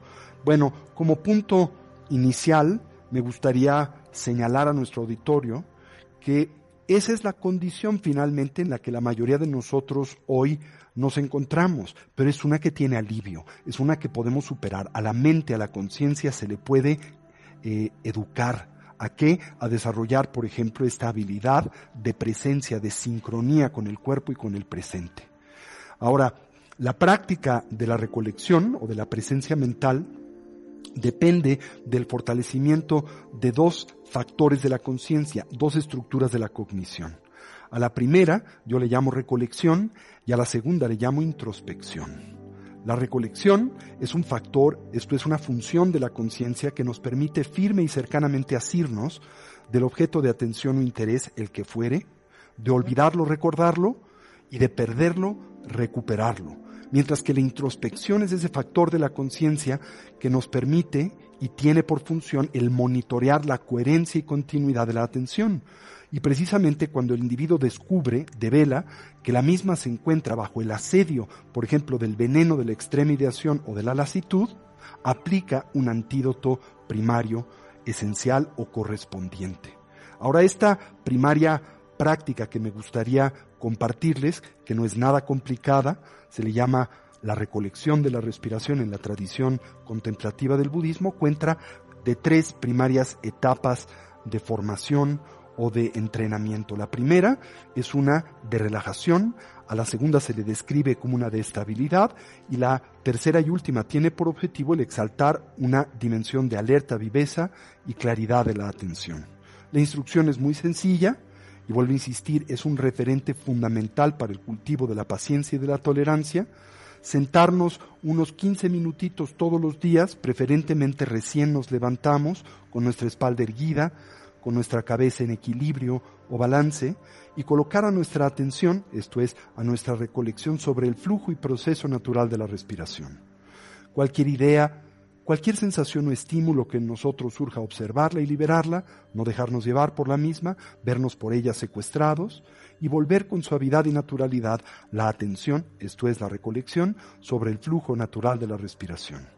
Atender a la esfera de las sensaciones táctiles, entre ellas aquellas asociadas a la respiración, precisamente comenzando por la primera faceta de esta estrategia del adiestramiento mental, la de la relajación y así recorrer a nuestro cuerpo mental introspectivamente, desde la coronilla de la cabeza hasta las plantas de los pies, y donde hallemos cualquier elemento o rastro de ansiedad y tensión, relajarlo.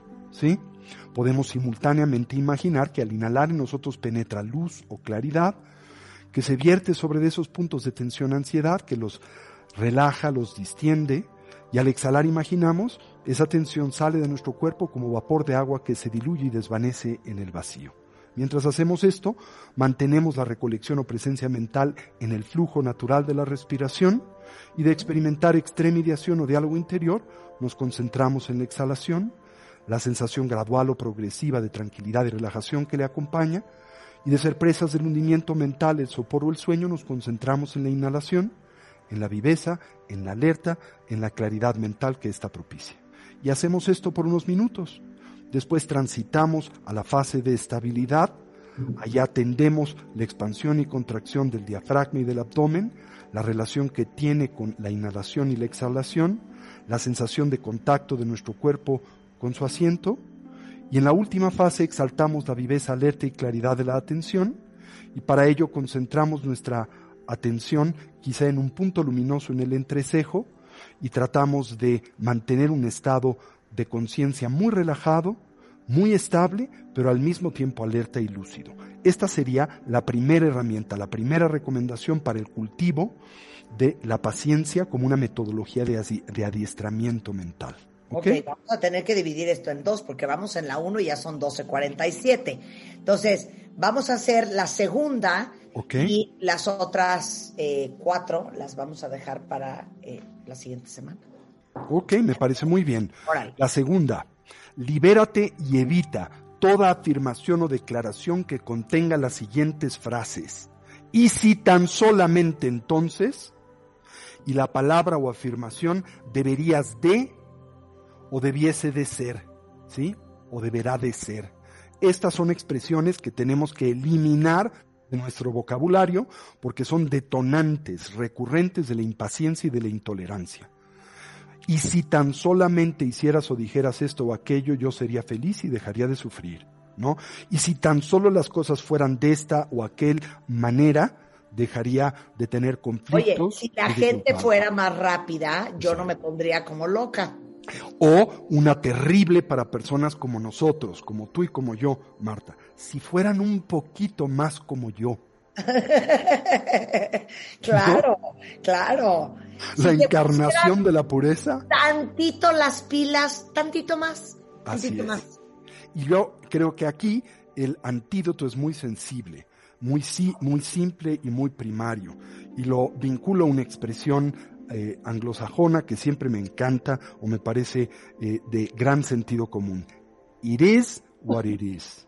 La gente y las circunstancias de vida son lo que son. Y para poder nosotros deambular con éxito y con bienestar en el vivir, tenemos que aceptar la realidad de aquello con lo que nos topamos sin la tendencia neurótica y obsesiva de intentar cambiarlo. Como dice el libro, Loving What Is. Así es. Esta es una segunda primaria recomendación para cultivar la paciencia. Ahora, no permitamos que esto nos conduzca a un extremo equívoco e interpretar en esta recomendación una especie de instrucción de pasguatés. No quiere por esto decirse que tú no hagas nada, que no tengas eh, ningún tipo de iniciativa para mejorar tu condición de vida. Por supuesto que eso es importante. Sin embargo, no hacerlo de una forma obsesiva y que te confronte con la realidad y lo que la misma puede aportarte. Oye, mi marido me dice, mi amor, cálmate, no hagas todo deprisa porque donde hay prisa, hay error. Así es, así es. Tiene toda la razón. Así es. Bueno, vamos a hacer la 3 en dos minutos y medio. Va. Pues de nuevo, eh, una muy eh, primaria, muy simple, inhalar profundamente cinco veces cuando sientes que eres presa de la intolerancia, de la impaciencia. Y recuerda la importancia de poder detectar los síntomas de la misma. Repito una vez más, ¿verdad? La irritación, la ansiedad, la impulsividad, el enojo, la exasperación, el resentimiento, la añoranza, el nerviosismo. Todos estos son signos y síntomas de la impaciencia y de la intolerancia. Cuando lo detectes, aunque suene tonto, inhala profundamente cinco veces. Y esta recomendación puede sonar simplona, pero para serles honestos, es probablemente la herramienta que yo en lo personal utilizo más frecuentemente para lidiar con mis sentimientos de intolerancia y de impaciencia. Al inhalar profundamente, pues eh, uno genera el efecto de tranquilizar el fuero interno, los procesos mentales, la energía vital. Y pues esto nos aporta un o crea un espacio, una dimensión de claridad mental y emocional necesarios pues para identificar precisamente la, la, presencia de los factores que detonan nuestra intolerancia, para poder evaluar los efectos negativos que tienen en nuestras vidas y para aplicar con eficacia los antídotos que nos permiten resolverlos. Este sería el tercer elemento que recomendaría. Oye, ¿dónde puede practicar la gente el budismo? ¿Dónde puede aprender? Pues pueden vincularse con nosotros a la Casa del Tibete México. Nuestra eh, dirección de correo de, web es casatibet.org.mx.